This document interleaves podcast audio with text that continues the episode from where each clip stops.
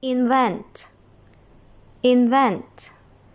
I N V E N T, invent,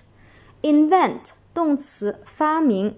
I N V E N T, invent, invent 动词发明，时态变化，过去式 invent 在后面加 ed，过去分词 invent 在后面加 ed，现在分词 Invent 在后面直接加 ing，第三人称单数 invent 在后面加一个 s 给它就可以了。下面我们重点来说一下这个常用单词的记忆方法。